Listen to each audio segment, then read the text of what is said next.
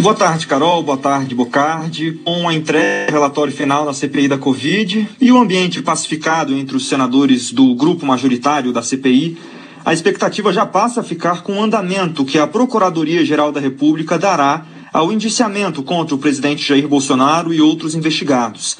A CBN conversou com procuradores próximos a Augusto Aras nessa quarta-feira para entender qual é o clima na PGR para o recebimento do relatório final marcado para a próxima quarta-feira, quarta-feira da semana que vem. Os procuradores lembram que muitos dos crimes atribuídos ao presidente pelo senador Renan Calheiros já foram objeto de análise da PGR.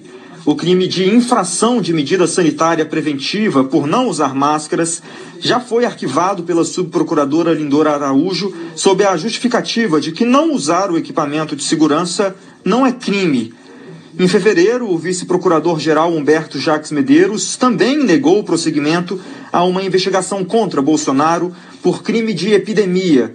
No despacho, Medeiros disse que o crime só poderia ser atribuído a quem começou uma epidemia, o que não é o caso do presidente Jair Bolsonaro.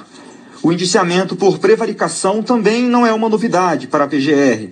A suposta inação de Bolsonaro, no caso Covaxin, já é objeto de um outro inquérito no Supremo Tribunal Federal e a avaliação na PGR é que os crimes contra a humanidade também devem ficar mais a cargo do Tribunal Penal Internacional do que propriamente a Procuradoria-Geral da República. A avaliação desses procuradores é que o indiciamento de parlamentares por incitação ao crime pela disseminação de informações falsas também é frágil e não deve ser encaminhado como uma denúncia ao Supremo Tribunal Federal. Os procuradores ouvidos pela CBN ressaltam, no entanto, que a CPI da Covid pode trazer fatos novos para justificar o indiciamento de Bolsonaro e o parecer aprovado será analisado independente de decisões anteriores. Ou seja, alguns senadores aqui da CPI já começam, começaram hoje já a fazer alguns contatos com procuradores, é, tentar conseguir ali na PGR já algum sinal sobre qual é a análise do relatório final dessa investigação, protocolado e lido hoje aqui na CPI pelo senador Renan Calheiros. E a, o principal banho de água fria, como alguns senadores já têm falado, é exatamente essa decisão de fevereiro deste ano do vice-procurador-geral Humberto Jacques Medeiros, negando o prosseguimento a uma denúncia por crime é, de epidemia. Esse, vale lembrar, ontem foi definido na reunião ali da cúpula do G7, ontem à noite, é um dos principais crimes atribuídos ao presidente Jair Bolsonaro nesse relatório final, é, substituindo, inclusive, o próprio crime de homicídio que havia sido colocado. Porque o entendimento é que o presidente Jair Bolsonaro, ao estimular é, que as pessoas saíssem de casa ali no início da pandemia, é, isso teria gerado uma maior contaminação, uma maior exposição, e o resultado disso teria sido morte, que é um agravante a esse crime, que poderia dar até 30 anos de cadeia para o presidente Jair Bolsonaro, caso fosse aceito como, caso fosse denunciado pela PGR e aceito depois pelo Supremo Tribunal Federal. Então essa decisão de fevereiro é agora a que dá maior banho de água fria aqui para os senadores, mas há uma expectativa de que isso tudo pode ser revertido no, na Procuradoria-Geral da República depois que o relatório final for votado na semana que vem. Carol. Agora, César, os parlamentares já falam aí alguns instrumentos, algumas formas de tentar garantir que haja realmente algum prosseguimento da denúncia na Procuradoria-Geral da República, né? Ou, enfim, via outros instrumentos, algumas ações é, independentes. O que, que os senadores estão pensando nesse sentido? Exato, Carol. O primeiro passo aqui na CPI é que é nessa expectativa de que haja uma pressão social e política para que a PGR dê prosseguimento ao relatório final, apresentando uma denúncia contra o presidente Jair Bolsonaro e outras pessoas. O senador Renan Calheiros disse hoje que a cobrança da população é muito importante para garantir algum resultado prático do trabalho da CPI da Covid lá na Procuradoria-Geral da República de Augusto Aras. Vamos ouvir.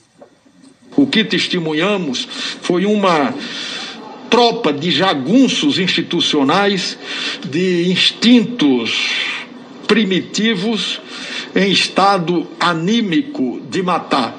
foi tudo muito lamentável. Por isso, a obrigação de todos nós e a cobrança diuturna da sociedade brasileira, no sentido de que essas investigações tenham continuidade, efetividade na Procuradoria-Geral da República e no Supremo Tribunal Federal.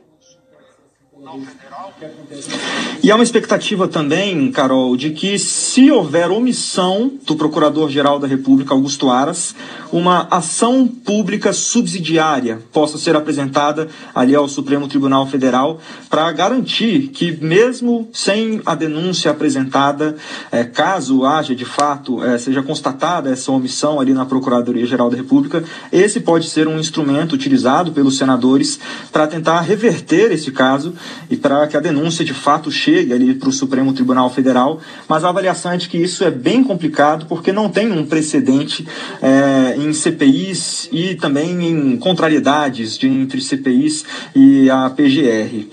O relatório do senador Renan Calheiros indicia o presidente Jair Bolsonaro por nove crimes. Outras 65 pessoas e duas empresas estão incluídas no parecer de Renan. Entre eles, os três filhos políticos de Bolsonaro, Eduardo, Carlos e Flávio, por causa da divulgação de fake news. O relatório final ainda traz o indiciamento de quatro ministros, três ex-ministros, empresários e médicos que defenderam tratamento, o tratamento precoce, com destaque ali para o gabinete paralelo e o caso Prevent Senior. A votação do parecer de Renan Calheiros está prevista para a próxima terça-feira. No dia seguinte, os senadores vão até a PGR para entregar o documento pessoalmente a Augusto Aras. E também será criada na próxima semana uma comissão, uma frente parlamentar, para acompanhar os desdobramentos da investigação, até como uma forma de pressionar a PGR e o Ministério Público Federal a darem uma resposta a todos esses fatos revelados aqui na CPI da Covid. Carol.